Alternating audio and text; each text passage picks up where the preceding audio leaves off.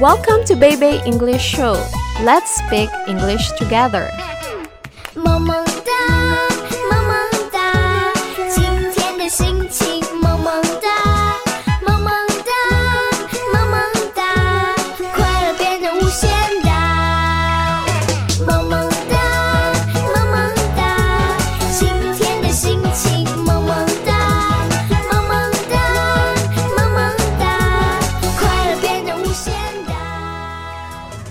Hello, everyone. Welcome once again to Baby English Radio Show. My name is Teacher Aizza. And I am teacher Fiona. Hi, Fiona. Have you noticed this year's Easter and April Fool's Day was celebrated on the same day, Sunday? Yeah, and I heard it's the first time in 62 years. Wow, I can't believe it. So, have you been fooled on that day? Lucky! We had a training that day, so it seems everyone forgot about that. Aha! Okay, anyway, I have a story, and the title is Pete the Cat Big Easter Adventure. It talks about Pete's adventure in Easter Day. Do you want to listen to it? Sure, I like it. Okay.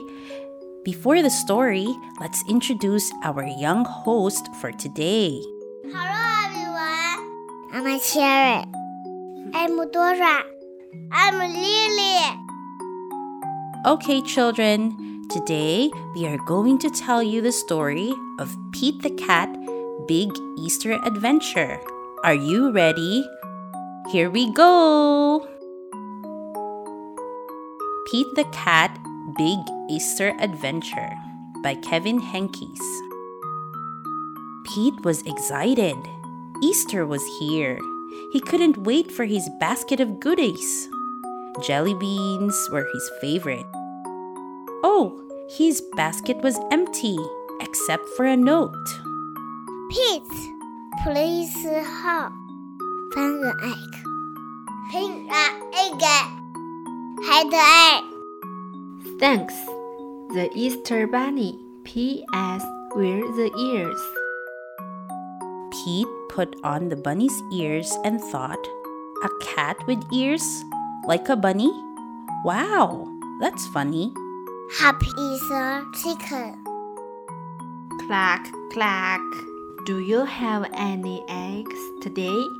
I am helping the Easter Bunny.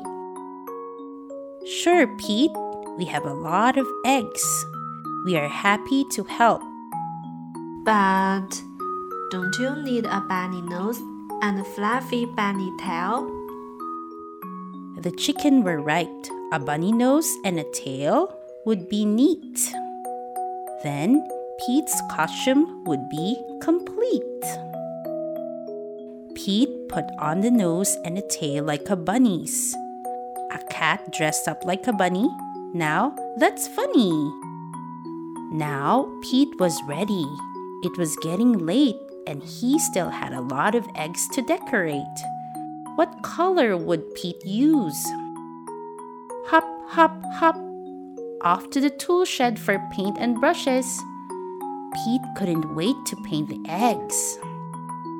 Some eggs had one color, some eggs had two. 一是 white，一是 blue。 When the eggs painting was done, Pete had a basket full of colorful, amazing eggs. Now hiding them would be lots of fun. But where, oh, where would Pete hide the eggs? Around the neighborhood for all his friends to find. Pete hid eggs in flower pots. he hid them in the water sport. And when he was done hiding the eggs, Pete was all worn out. Helping other out is what Easter is all about. Pete's job was done. He was hiding the last eggs when the Easter bunny arrived. Thank you. You were a big help. The Easter Bunny gave Pete an award for a job well done. Helping others can be lots of fun. Happy